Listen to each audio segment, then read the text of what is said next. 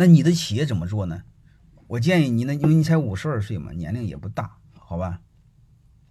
我建议你怎么做呢？嗯，如果你的资金有允许的话吧，把泰山管理学院课都都好好听听，好吧？我这个不是给我卖产品，因为因为泰山管理学院，我基本上是做小而美的学院，我不是以挣钱为目的，最起码来说不是以挣钱为目的，我的课都值得你们听听。啊！但是你们首先考虑到你们的收入，好吧？你你你们能拿得起，啊。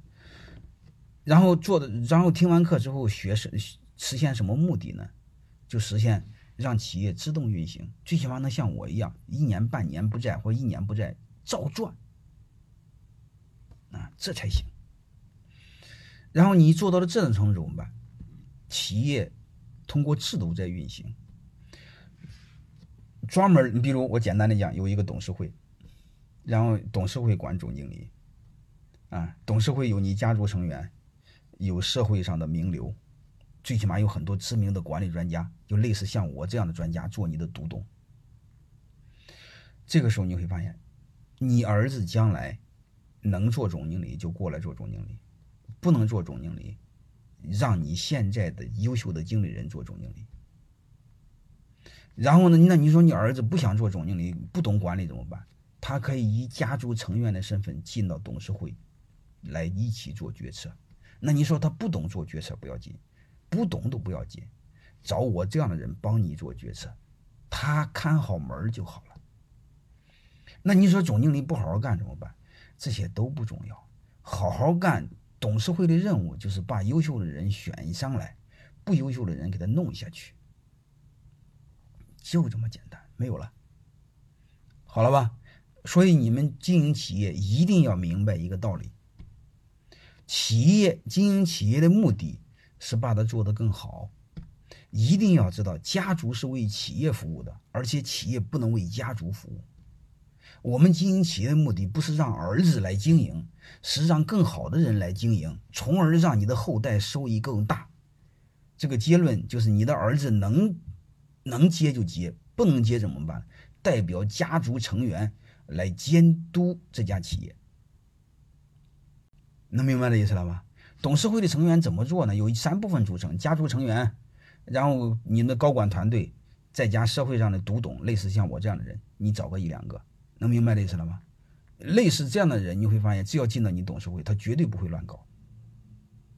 呃，一你们不要怕各怀鬼胎，因为董事会层面的人越各怀鬼胎，越狗咬狗，这个事儿才能做明白。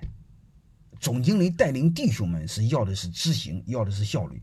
董事会一定要是各种观点的人在一起，没事就是吵架。你们看看国外的议会，董事会就是议会呀，能理解了吧？就要狗咬狗，越吵架越不一样。我再给你们说一句话：你的员工优秀与否，你的企业能否做好，和员工的学历没有一毛钱关系。我以前不是这样的，我以前特崇尚精英主义哈。我认为人他有些人就是笨，和智商有关系。我随着对管理的理解越来越深刻，我越来越发现，人的成就和学历真没关系。我再想说一句话。他和智商也没关系，好吧？所以你你们坚持这么做就好了。没有董事会，成立董事会嘛？那有什么？你把把公司法好好查查，能明白了吗？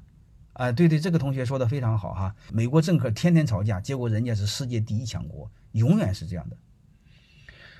当当那样的董事会怎么样？你这就是外行了。当当没有董事会，能明白了吗？当当就是到今天没董事会才搞成这样。如果当当有董事会，就不是这样了。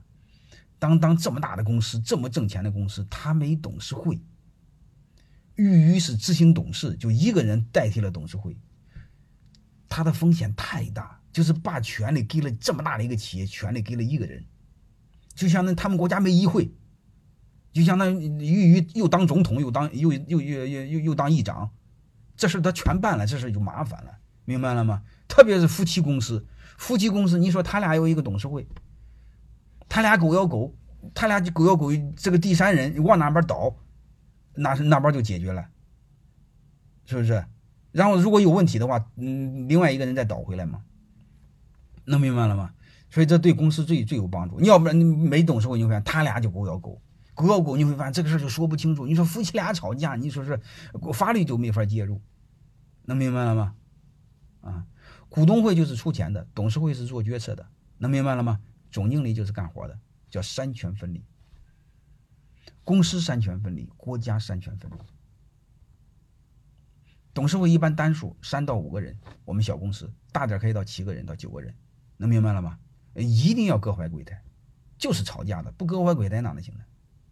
而且不但要各怀鬼胎，你如果你们懂法律的话，也要一定要知道一个事儿：独立董事。我做过很不少公司的独立董事，独立公董董事是不能投弃权票的，就是不能当好人，啊，就是你要么赞成，要么反对，就是要吵架的。这个问题我就聊到这儿，好吧？是结论就是第一个就是你先去掉你，第二个你儿子想干啥干啥，第三的话你把传承体系、接班人体系做好。